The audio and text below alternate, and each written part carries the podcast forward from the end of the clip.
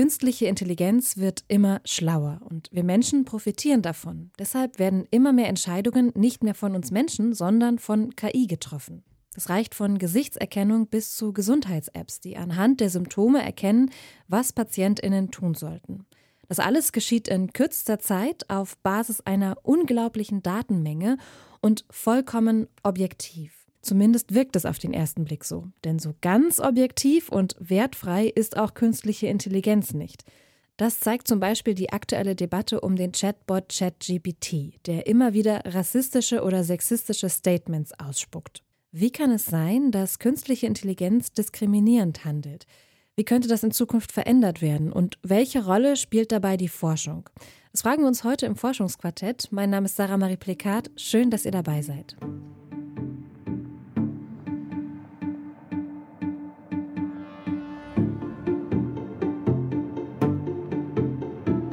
Das Forschungsquartett. Wissenschaft bei Detektor FM.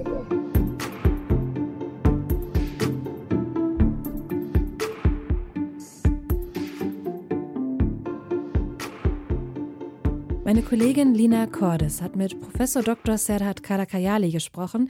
Er ist Professor für Migration and Mobility Studies an der Leuphana Universität Lüneburg und Teil des Forschungslabors Machine Learning, Rassismus und Diskriminierung. Erst einmal hat sie ihn gefragt, wie es denn eigentlich sein kann, dass künstliche Intelligenz diskriminierend handelt. Ja, das ist ganz einfach. Diese Berechnungen, äh, die sogenannte künstliche Intelligenz, die Berechnungen, die äh, denen zugrunde liegen, solchen ja, Entscheidungen würde ich das jetzt nicht nennen, sondern da werden ja im Grunde genommen ja, Korrelationen errechnet und äh, bestimmte Assoziationen hergestellt. Und äh, das ist dann die Grundlage, auf der dann äh, Bilder erkannt oder äh, bestimmte Wahrscheinlichkeiten errechnet werden. Nehmen wir den Arbeitsmarkt oder ähm, Firmen, die eben äh, Bewerbungsverfahren durchführen mit Hilfe solcher äh, Software. Da wird zum Beispiel ähm, als Grundlage, nämlich als Trainingsdaten, werden dann Daten genommen aus diesem Arbeitsmarkt also sagen wir mal, ne, eine Firma gibt als Trainingsdaten ein, ja, was sind hier so äh, die guten Kandidaten, was sind Kandidaten, die äh, erfolgversprechend sind. Und wenn man dann äh, als Trainingsdaten solche Daten hat, in denen das halt immer Männer sind, die da befördert worden sind, irgendwie gut performt haben, dann ist das äh, die Grundlage, auf der eine solche Software lernt. Und ich glaube, da haben wir auch die große, sozusagen, wenn man so will, Analogie. Also jeder äh, der in diesem Bereich arbeitet. Ne? Die äh, Coder, die Programmierer, die arbeiten gerne eben mit dieser Metapher des Lernens. Deswegen heißt das Ganze ja auch Machine Learning. Die Idee ist hier, dass eine äh, Software Feedback bekommt. Ja, so wie Menschen auch, also sagen wir mal, ne, ein kleines Kind sagt, äh, das ist eine Katze, dann sagen die Eltern, nee, du, das ist ein Hund. Und dieses Kind lernt sozusagen durch dieses Feedback äh, die Einschätzung, äh, die Kategorisierung richtig vorzunehmen. Und wenn ich aber dem äh, Kind sozusagen Feedback gebe, was, ähm, ja, was wir vielleicht äh, äh, als diskriminierend bezeichnen, wenn ich dem Feedback gebe, das ist jetzt keine gute Bewerberin, weil die ist äh, schwarz oder die ist eine, äh, das ist eine Frau, dann bringe ich dem Programm, so wie ich auch einem Menschen das beibringen kann, ja, bringe ich dem einen Bias bei. Und äh, genau so laufen die meisten Diskussionen über Bias und Diskriminierung in Machine Learning-basierten äh, Algorithmen, dass sie nämlich die Probleme vor allen Dingen in den Trainingsdaten lokalisieren. Sie haben jetzt schon das Lernen angesprochen. Die Chat-Software ChatGPT, die spuckt mittlerweile kaum mehr diskriminierende Statements aus. Die Software, die wurde nämlich manuell von sogenannten KlickarbeiterInnen in Kenia trainiert. Mhm. Laut Time Magazine sind die dabei aber mit extrem grausamen und teils traumatisierenden Inhalten konfrontiert worden. Dabei wird das Handeln der KI zwar ethischer, aber auf Kosten von echten Menschen. Ihrer Einschätzung nach, gibt es da ethische Möglichkeiten, KI diskriminierungsfreier zu machen? Und wenn ja, welche sind das?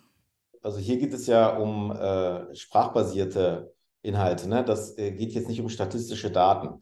Das sind ja nochmal zwei unterschiedliche äh, Gebiete. Also sagen wir mal, es soll eingeschätzt werden, ob äh, Delinquenten eine, ähm, eine Strafe auf Bewährung ausgesetzt bekommen oder nicht. Das ist zum Beispiel so eine Software, die äh, im äh, Justizsystem in den USA zum Einsatz kommt. Dann habe ich einen Datensatz, der ist sozusagen schon äh, gebiased durch die Realität und da kann ich das korrigieren, ne, indem ich das nachgewichte.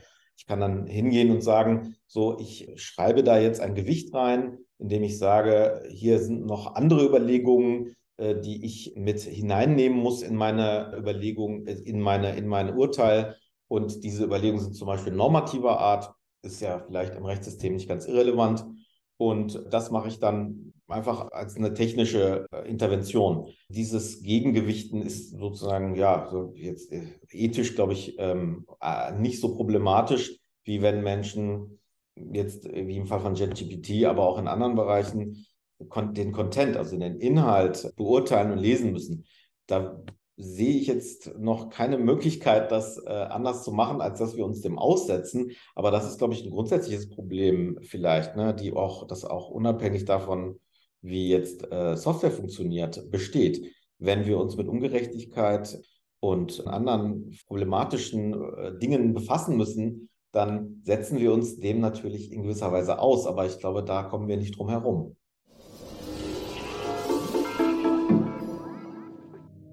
Stellt euch mal vor, auf einmal müsst ihr raus aus eurer Wohnung.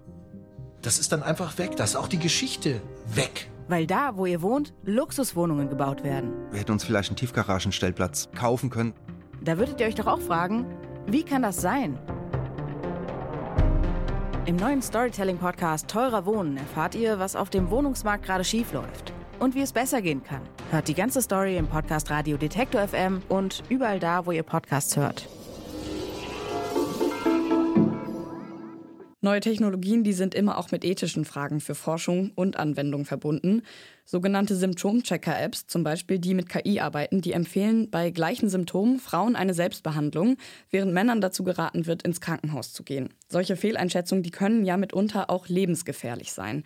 Ist es, mal ganz direkt gefragt, von Forschungsseite denn überhaupt ethisch vertretbar, solche künstlichen Intelligenzen mit solchen Schwachstellen der Öffentlichkeit zugänglich zu machen? Also ich kann jetzt nicht richtig beurteilen, äh, wie dieser Bias zustande kommt. Aber grundsätzlich ähm, ist das ethische Problem natürlich ähm, vorhanden. Also wir haben immer das Problem, dass wir ja in der, in der Zuweisung von Verantwortung ähm, ohne Menschen äh, nicht auskommen. Also wir können nicht Dingen äh, Verantwortung übertragen. Das äh, erschien uns ja auch komisch, wenn wir sagen würden, jetzt ist, äh, was weiß ich, das Auto, der, die Software des Autos ist schuld, äh, wenn wir, äh, wenn, wenn es einen Unfall äh, gebaut hat, sondern wir würden versuchen zu sagen, okay, wer hat das programmiert?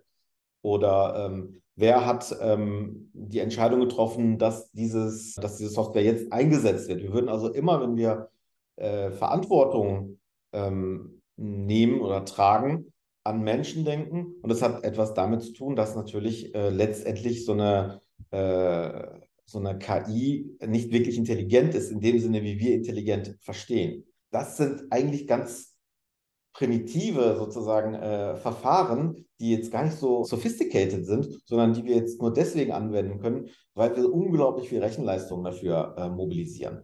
Also äh, das ist von der Intelligenz ist das genauso intelligent wie ein Taschenrechner intelligent ist. Also der nur weil er Pi auf die so und so vielte äh, Kommastelle berechnen kann, rechnen wir jetzt diesem Gerät ja auch keine Intelligenz zu. Zu Intelligenz gehört einfach nochmal viel mehr. Und äh, deswegen würden wir auch nicht von Verantwortung äh, sprechen. Und deswegen müssen immer Menschen Verantwortung übernehmen für Handlungen, die ja die Menschen aneinander vornehmen. Das Thema Verantwortung und Regulierung, das haben Sie da jetzt schon ein bisschen angeschnitten. Wen sehen Sie denn bei der Regulierung und Überprüfung von künstlicher Intelligenz in der Verantwortung, beziehungsweise braucht es Ihrer Meinung nach andere ethische Überprüfungsprozesse vielleicht? Also es sollte eine rechtliche Grundlage dafür geschaffen werden, dass man ähm, Entscheidungen, äh, die man vielleicht solchen Maschinen überträgt, äh, dass das äh, nicht geschieht, ohne ähm, dass es eine Kontrollinstanz gibt. Also das ist jetzt eine komplizierte Frage, weil, weil ja viele Kollegen sagen würden oder viele Leute würden sagen in dem Feld, Deep Learning, das ist sowieso eine Blackbox. Wir wissen also äh, gar nicht, wie äh, diese äh, Ergebnisse zustande kommen. Aber das ist aber auch umstritten. Also ich, mein, mein, Plädoyer wäre es zu sagen, es, es, muss transparent sein, auf welcher Basis die Korrelationen, äh, auf deren Grundlage dann diese Software funktioniert, entstanden sind, auf welcher Datenbasis sie entstanden sind. Und das sind fast immer Trainingsdaten. Also äh, da müssen wir wissen, wie wurden diese Deep Learning-Architekturen bedient, mit welchen Trainingsdaten wurden die trainiert. Und da sollte es Gremien geben, die das äh, kontrollieren, genauso wie wenn wir ähm, in äh, wissenschaftlichen Zeitschriften jetzt heutzutage Texte veröffentlichen, wir angehalten sind, unsere Daten zur Verfügung zu stellen in Repositorien, sollte das eben auch für solche ähm, Software gelten. Dass es äh, die Möglichkeit gibt, dass das eben von der Community äh, gecheckt wird, dass wir schauen können, wie wurde diese Software trainiert, was hat diese Software gelernt und ist es vertretbar, dass das der Lernstoff ist und dass die Voll Schlussfolgerungen, die eine Software zieht, dass man die auch als Gesellschaft so tragen kann. Und ähm, was könnten NutzerInnen jetzt selbst im Umgang mit KI vielleicht machen? Also gibt es da irgendwas, worauf sie vielleicht besonders achten sollten oder irgendwie ihre Herangehensweise an die KI ändern könnten? Ja, also es kommt darauf an, wen man meint mit äh, NutzerInnen und wer, äh, wer das ist jeweils. Also äh, diese problematischen Beispiele sind ja vielleicht oft eben solche, bei denen die Endabnehmer äh, jetzt nicht diejenigen sind, äh, die oder die Benutzerinnen, diejenigen, die so eine Software bestellen und sie einsetzen. Das sind eben dann vielleicht Firmen, dann geht es vielleicht um, äh, um, um, staatliche Einrichtungen, die sowas benutzen. Allen kann man natürlich das Gleiche raten, dass sie sich mit diesen Dingen vertraut machen. Äh, also man kann jetzt nur raten, dass äh, erstens ähm, wir, wie wir das äh, bei ganz vielen Dingen, die mit unseren digitalisierten äh, Lebenswirklichkeiten jetzt zu tun haben, dass sich die Menschen mit den Grundlagen dieser Technologien vertraut machen. Kann natürlich nicht jeder ein Experte werden, aber äh, dass man zumindest weiß, was die Idee ist hinter so einem Konzept wie Deep Learning, dass man weiß, das ist etwas anderes als ähm, so ein äh, konventioneller alter Algorithmus, der ja eine Rechenvorschrift ist, so wie man ein Schachspiel programmieren würde. Ähm, und dass Deep Learning eben auf Trainingsdaten basiert. Wenn man das weiß, ist man, glaube ich, schon mal ein bisschen schlauer und vielleicht ein bisschen vorsichtiger im Umgang mit solchen ähm, sogenannten Intelligenzen. Und vielleicht müssen, brauchen wir einen öffentlichen Dialog darüber, was wir unter Intelligenz verstehen. So, jetzt haben wir zwar schon ein bisschen gesprochen, aber es gibt trotzdem noch einen Punkt, den ich gerne ansprechen würde. Sie sind Teil des Forschungslabors Machine Learning, Rassismus und Diskriminierung. Was machen Sie da genau? Was ist da Ihr Forschungsziel? Einfach mal einmal kurz zusammengefasst. Das Ziel ist es, Menschen, ForscherInnen aus unterschiedlichen Disziplinen äh, zusammenzubringen, um über die Folgen von Machine Learning im Bereich der Diskriminierung nachzudenken und Ideen zu entwickeln darüber, wie man das besser beforschen kann und darüber, was man vielleicht dann auch gesellschaftlich machen müsste. Das heißt, die Idee ist es hier, äh, also sowohl PhilosophInnen als auch äh, SoftwareprogrammiererInnen mit GesellschaftswissenschaftlerInnen und so weiter zusammenzubringen. Ja, Menschen aus dem Bereich der kognitiven Psychologie, Menschen aus dem Bereich äh, Software Engineering, Leute, die das Thema von unterschiedlichen Seiten Haus anpacken und die normalerweise vielleicht nicht miteinander äh, darüber sprechen und hier originelle Forschungsansätze zu entwickeln und dazu machen wir jetzt ähm, sowas wie kleine Workshops. Eine Konferenz ist in Planung für nächstes Jahr. Das wurde alles jetzt einmal ausgebremst durch äh, Corona. Äh, das müssen wir jetzt einen neuen Anlauf nehmen oder haben wir schon genommen. Und ähm, ja, das, da können wir noch keine Ergebnisse präsentieren, aber in diese Richtung geht es. Das ist die Einschätzung von Serhat Karakayali. Er ist Soziologe und Professor für Migration and Mobility Studies an der Leuphana Universität Lüneburg. Vielen Dank für das Gespräch, Herr Karakayali. Ja, ich danke Ihnen. Meine Kollegin Lina Cordes hat für diese Folge mit Serhat Karakayali gesprochen. Wenn euch das Gespräch gefallen hat, dann freuen wir uns natürlich, wenn ihr uns abonniert. Dann verpasst ihr auch keine weiteren Folgen mehr. Die gibt es nämlich jeden Donnerstag hier bei Detektor FM. Die Redaktion dieser Folge hatten meine KollegInnen Lina Cordes und Lars Fein. Und mein Name ist Sarah Marie Plikat. Ich bedanke mich fürs Zuhören, sage Tschüss und bis bald.